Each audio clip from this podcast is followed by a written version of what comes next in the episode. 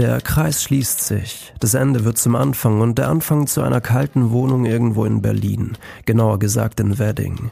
Ein Ort von vielen, an dem Träume gerne an den scharfen Bordsteinkanten zerplatzen, puff. Und alles, was übrig bleibt, ist ein feiner Film, der langsam vom Regen weggewischt wird. Es ist Ende August und Jahreszeiten scheinen an Bedeutung verloren zu haben. Naja, auf dem gepflasterten Weg haben wir einiges verloren. Es fängt bei der Unschuld an und endet mit der Brille, die du beim Nacktbaden in einem mit Blaualgen überzogenen See verloren hast. Also erstens, warum verdammt nochmal geht man mit einer Brille nackt baden? Und zweitens, warum heißen sie Blaualgen, obwohl sie eigentlich grün sind? Aber nicht, dass es mich als Farbenblinder stören würde. Wie auch immer. Und ja, es ist passiert.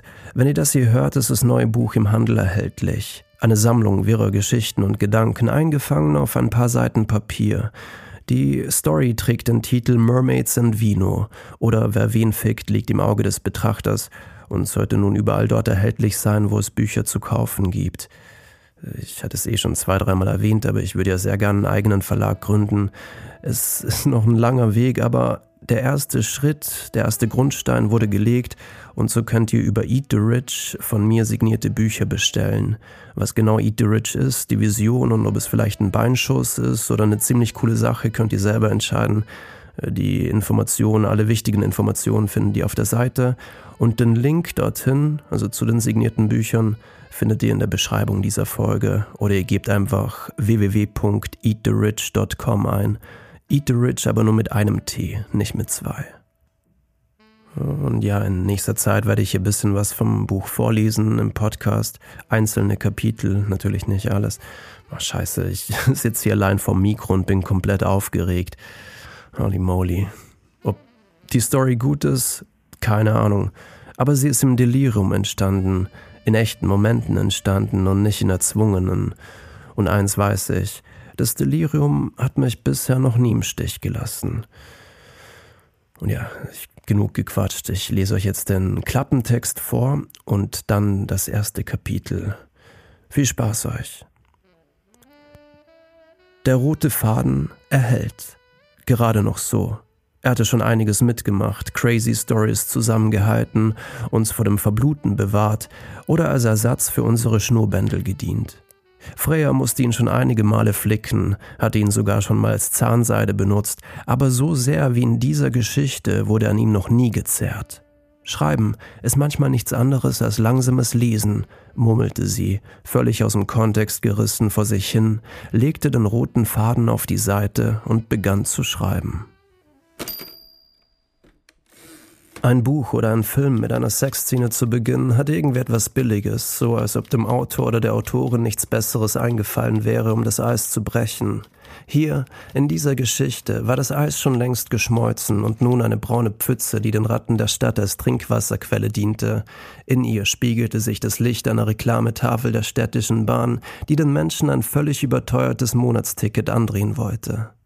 Da die Managergehälter den Durchschnittslohn der Stadt verfälschten, entging den meisten werbetreibenden Managern mit hohen Gehältern, dass ein Großteil von der Hand im Mund lebte.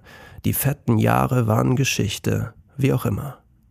Obwohl das Eis gebrochen, geschmolzen und mit Urin angereichert war, ist auch hier das erste Bild, das ihr von dieser Geschichte haben werdet, eine Sexszene, hübsch anzusehen, doch schon tot gesehen.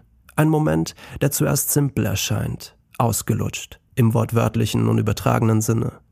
Auf den zweiten Blick aber findet sich darin eine gewisse Tiefe wieder, ein Gefühl, genauer gesagt eine Mischung aus Wahrheit, Lüge, Hoffnung, Verzweiflung, Mut und Hilflosigkeit, ein gefährlicher Cocktail, den sich nicht jeder leisten kann, doch dank dem Dispo-Kredit, den niedrigen Zinsen und dem Gefühl, etwas zu verpassen, war einer der angesagtesten Drinks dieser Stadt.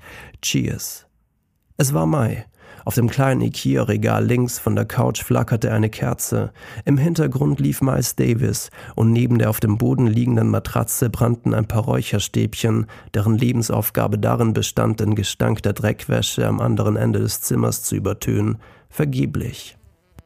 Die sich wild auf und ab bewegenden Schatten zweier menschlicher Körper schmiegten sich an die Wände des Zimmers. Als suchten sie den Weg zurück nach Nimmerland, schienen sich die Schatten langsam vom Fleisch zu lösen, doch sie waren zu schwach, um sich zur Gänze von den Lebenden zu trennen. Das flackernde Licht der Kerzen fügte diesem Schauspiel eine gewisse Dramatik bei. Kleine, Lichtpunkte wanderten durch das Zimmer. Sie sahen aus, als wären sie umherirrende Seelen, die den Weg zurück zu den Lebenden suchten. Zumindest stellte sich Freya das vor, während sie ihnen hinterher schielte. Diese Stadt verschlang nicht nur all die armen Seelen, sondern auch die Sterne über ihr. Lediglich der Mond vermochte es blass durch den Smog zu schimmern. Sich an den Sternen zu orientieren war somit unmöglich und Nimmerland nur eine Geschichte, um von kalten Orten wie diesen abzulenken. Nach der ersten Bar rechts, dann geradeaus.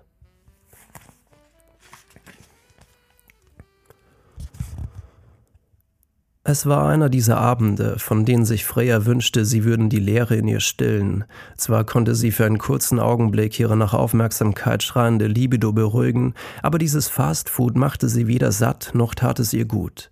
Es war, als würde sie sich mit diesen halbherzigen Bettgeschichten selbst quälen, doch genau dieser Schmerz und die Zerrissenheit waren die Quelle ihrer Worte, die Nahrung ihrer Seele, das Schießpulver zwischen den Zeilen, das während dem Lesen ihrer Geschichten entflammte und den Leser und Leserinnen das Fleisch von den Knochen brannte, bis nichts weiter als ein Skelett mit Buch übrig blieb. Ein schönes Bild. Lassen wir es kurz auf uns wirken. Freya, ich glaube, ich habe mich in dich verliebt, flüsterte er in ihr Ohr, leckte an ihrem Ohrläppchen und glitt mit seiner feuchten Zunge langsam ihrem Hals entlang, über ihre Lippen, die Brustwarzen, weiter hinab bis zu ihrem Bauchnabel. Mittlerweile war seine Zunge trocken geworden. Freya war erst gar nicht in Fahrt gekommen. Der Grund, warum sie dem Ganzen auch frühzeitig ein Ende setzen musste. Okay, das reicht, du kannst jetzt gehen. Sie drückte ihn von sich weg, griff nach ihrem kleinen Notizbuch, das neben der Matratze lag, und suchte sich eine leere Seite. Während er auf ihr lag und sie ihm anmerkte, dass er sich wieder König der Welt fühlte, war ihr endlich ein passender Titel für die letzte Kurzgeschichte eingefallen. Wer wen fick Ihr Typ saß nun mit einem halbsteifen Schwanz neben ihr und beobachtete sie beim Schreiben. Er wusste nicht, wie ihm geschah. Armes Würstchen, dachte sie sich und schrieb weiter. Sie beide kannten sich gerade erst ein paar Stunden und schon hatte ihr seine Liebe kundgetan. Hier in dieser Stadt war sie nicht die einzige Seele, die sich schwer damit tat, die Bedeutung dieser Worte zu definieren. Sich in die Vorstellung des Verliebtseins zu verlieben war leicht, vor allem an einem Ort, an dem die Realität und Illusion jeden Abend durch die Kneipen der Stadt zogen, um sich anschließend in dunklen Seitengassen die Gefühle, Verzeihung, die Scheiße gegenseitig aus dem Leib zu prügeln. Genau in so einer Kneipe hatte sie den Typen, der gerade neben ihr auf der Matratze saß, kennengelernt. Er war leicht zu durchschauen. Sein Schutzmantel bestand aus einer alten Lederjacke, zurückgegelten Haaren, einer eng anliegenden Jeans, die seine gut trainierten Beine betonte, und abgelaufene Lederstiefel. Er sah aus wie einer dieser American College Boy Typen aus den 80er Jahren, zum Anbeißen, gleichzeitig aber auch strohdumm. Seine Einsamkeit sah sie ihm schon von der anderen Seite des Tresens an, das verzweifelte, verschmitzte Lächeln hatte ihn verraten, genau ihr Typ Mann, zumindest in ihrer aktuellen Lebenssituation. Das Letzte, was sie gebrauchen konnte, war jemand, der ihr einen Spiegel vorhielt. Als sie sich neben ihn auf den Barhocker setzte und ihm einen Drink zuschob, konnte er sein Glück zuerst kaum glauben. Freya, oder? Die Autorin. Hast du nicht vor kurzem diesem rechten Politiker in einer Talkshow die Nase gebrochen? Ei, der Spaß kostete mich eine Menge Kohle, war's aber wert, antwortete sie lässig, nahm einen Schluck von ihrem Gin Tonic und rückte mit dem Barhocker ein wenig näher zu ihm. Ein paar flache Gespräche und billige Drinks später, die er als Legitimation für den weiteren Verlauf des Abends diente, diente, fanden sie sich in ihrer Wohnung wieder. Nackt. Den Satz hatte sie mittlerweile vollendet. Wer wen fickt, liegt im Auge des Betrachters. Das Schreiben war ihr schon immer wichtiger als alles andere. So hatte sie beispielsweise in den letzten zehn Minuten, während er seinen Spaß hatte, ihren Schatten beobachtet und sich vorgestellt, sie wäre es gewesen, die Peter Pan erfunden hatte. Hatte sie aber leider nicht. Im Gegensatz zu Nimmerland handelten ihre Geschichten meist von der knallharten Realität, der Realität eines Arbeiterkindes aus zerrütteten familiären Verhältnissen, hineingeboren in eine Welt, in der die Reichen auf den Schultern der Armen saßen, um ihn auf den Rücken zu kacken. Peter Pan und allerlei andere Fantasiegeschichten, deren Handlungen sich abseits dieses dampfenden Scheißhaufens befanden, waren schon von klein auf ihre Flucht aus der Wirklichkeit. Zwar konnte sie in ihren eigenen Kurzgeschichten ebenfalls fiktive Realitäten erschaffen, sie aber nie zu kompletten Romanen ausbauen. Wie gern hätte sie einen 300 Seiten Science-Fiction-Roman über eine Kolonie auf einem fremden Planeten geschrieben, einen Thriller oder eine Fantasy-Saga. Ideen hatte sie genug. Es haperte nur an der Umsetzung. Stattdessen machte sie sich einen Namen in der Gossenliteratur, die dank ihr einen zweiten Frühling erlebte. Die neue Stimme der Arbeiterklasse. Charles Bukowski hätte sich vor Freude in seinem Dra Grabe umgedreht, wahrscheinlich da seitlich liegend mehr Platz zum Onanieren hatte. Der Dirty Old Man wäre stolz auf sie gewesen. Freya legte das Notizbuch wieder neben das Bett. Sorry, aber ich glaube, das mit uns wird heute nichts mehr. Sie besserte sich aus. Nein, es wird generell nichts. Ich will dir da keine Hoffnungen machen. Freya spürte, wie sich sein zuvor aufgebautes Ego nun vollends in Luft auflöste. Aus dem König der Welt wurde ein kleiner Blutpenis. Generell hatte sie nichts gegen, gegen Blutpenisse, die sind immer für eine Überraschung gut, aber er saß nun vor ihr wie bestellt und nicht abgeholt. Ein good-looking Boy wie er war so einen unerwarteten Plot-Twist nicht gewohnt. Sie blickte auf seine Lederjacke am Stuhl, dann wieder zu ihm. Ihr Blick hieß ungefähr so viel wie Du darfst jetzt gehen. Es stimmt, was sie über dich sagen, brummte er vor sich hin und stand auf, machte sich auf die Suche nach seiner Unterhose. Freya warf ihm einen amüsierten Blick entgegen, denn sie wusste, was er ihr damit sagen wollte. Diese Situation war ihr nicht fremd. Menschen, die glaubten sie zu kennen, nur weil sie ihre Geschichten lasen oder von ihr in den Medien gehört hatten. Und was ist es, was sie über mich sagen? Die Antwort ließ nicht lange auf sich warten. Dass du nicht mal alle beisammen hast, eigenartig und eingebildet. Ratlos blickte er durch ihr Zimmer, aktivierte auf seinem Smartphone die Taschenlampenfunktion und hielt Ausschau nach dem Stück Stoff, das unbedingt wieder mal gewaschen werden sollte. Eigenartig oder einzigartig? Ich nehme mal an, es war zweiteres antwortete sie und schaute ihm dabei zu, wie er durch das Zimmer irrte. Eigenartig, narzisstisch und deine Geschichten sind eigentlich gar nicht so gut, wie alle sagen. Dein Schreibstil ist schwach, amateurhaft, deine Geschichten total eintönig. Ich wollte einfach nur mit dir ins Bett damit, damit du sagen kannst, du hast mich gefickt, unterbrach sie ihn und musste dabei einen Satz denken, den sie zuvor in ihr Notizbuch geschrieben hatte. Boy, verdrehe nicht die Tatsachen. Mit dem rechten Fuß ertastete sie seine Unterhose, die am unteren Ende der Matratze lag, und warf sie ihm zu. Bitteschön. Er zog sie sich über, griff nach seiner Jeans und der Lederjacke. Fuck you, konterte er mit ein wenig Verspätung und lief Richtung Flur. All I love you, vollendete sie seine Aussage. Die Tür fiel zu, er war weg, für immer. Freya tastete nach ihrem Smartphone, suchte in Spotify nach Steppenwolf und tippte auf Pascha. Draußen bretterte eine Polizeistreife vorbei. Das Sirenengeheul durchflutete für ein paar Sekunden ihr Zimmer und wurde anschließend von dem lauten Fernseher des Nachbars abgelöst, als wäre der Lärm in dieser Stadt eine wirre Sinfonie. Auf den ersten Blick Chaos, und doch gab es versteckt zwischen all diesen Eindrücken eine fast schon magisch anmutende Ordnung. Diese Ordnung war ein Gesetz. Das Gesetz, das ihr nichts unmöglich war und einem doch gleichzeitig so vieles verwehrt wurde. Liebe und Hass, Angst und Mut, Hoffnung und Verzweiflung, Zukunft und Vergangenheit. Hier alles ein und dasselbe. Welcome to Lovely. Das Vibrieren ihres Smartphones riss sie aus ihren Gedanken. Eine Nachricht von Vincent, ihrem Agenten. Ungewöhnlich, dass er um diese, wie er sie nannte, unchristliche Uhrzeit noch wach war. Es musste etwas Wichtiges sein. Hey Freya, du hast morgen um 8 Uhr das Radiointerview bei Joy FM. Hast du aber nicht vergessen, oder? Holy moly, stöhnte sie vor sich hin, und wie sie es vergessen hatte. Gestern erst hatte Vincents Sekretärin bei ihr angerufen, um sich zu vergewissern, dass sie den Termin für Montag noch auf dem Schirm hatte. Freya platziert ihre Finger auf dem dreckigen Touchscreen. Hey Vincent, ja, äh, haben mir schon den Wecker gestellt, alles easy. Kurz nachdem die Nachricht bei ihm ankam, tippte er schon seine Antwort zusammen. Sehr gut. Die halbe Stadt wird dich hören, Darling. Die werden auch alles aufzeichnen und online stellen. Das ist eine Bombenpromotion. Wie läuft's mit dem Schreiben? Bist du fleißig? Yes, antwortete sie ihm kurz und knapp und stellte sich anschließend neun verschiedene Wecker, jeweils im Abstand von zwei Minuten. Freyas letzte Buchveröffentlichung lag ein paar Jahre zurück, doch noch immer war das Interesse an ihrer Person groß.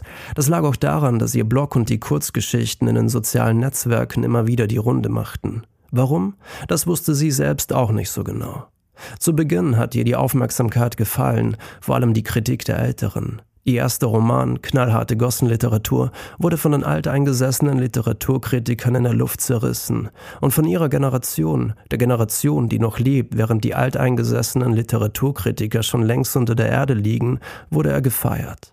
In all den Jahren zuvor ließen die Ungerechtigkeit, der Struggle und die daraus folgende innere Unruhe ihre Eierstöcke anschwellen. Und wie Freya gern zu sagen pflegte, am besten schreibt es sich mit vollen Eiern. Zwar hatte sie genügend Pulver für Kurzgeschichten, aber für die ganz großen Stories fehlte noch eine gewisse Zutat. Diese eine Prise Feenstaub, die sie fliegen ließ. Die Prise, diese Mixtur, galt es zu finden. Nicht auf irgendwelchen Preisverleihungen oder in öden Literaturverbänden, sondern dort draußen, auf den Straßen. Zumindest dachte sie das die ganzen Jahre über. Ob es wirklich so war oder ob sie nur ihr Dasein in der Stadt romantisiert hatte, sei dahingestellt.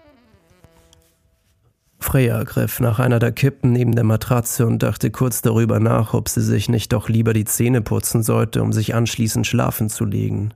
Sie entschied sich dann aber für einen melancholischen Abstecher zu ihrem Fenstersims. Das hatte schon immer etwas Beruhigendes.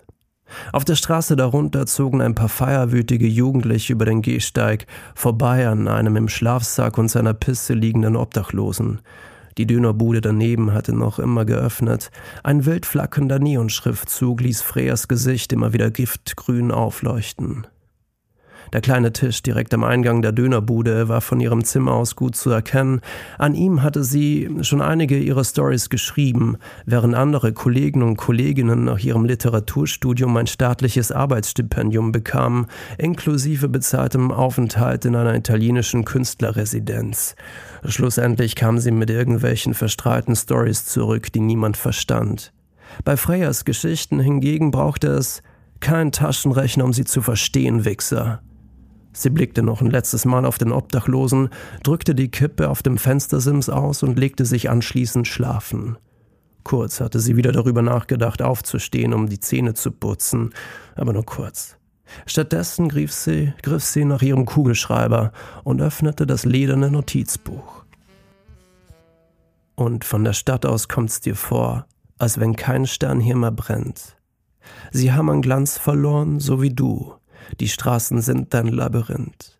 Kind, sag mir, wo wir sind, und ich sag dir deinen Namen. Was der Wind dir heute bringt, ist ein Schatten voller Farben. Als man dich in deinem Zimmer fand, die letzte Brise Feenstaub, fragst dich, wo ist Nimmerland? Hände kalt, Gesicht ist taub das Quietschen der über die Gleise brettenden Tram, das Sirenengeheul der Rettung, die betrunkenen Menschen auf den Straßen und der Mond, der als Dirigent dieser chaotischen Symphonie fungierte, ließen Freya anschließend friedlich einschlafen.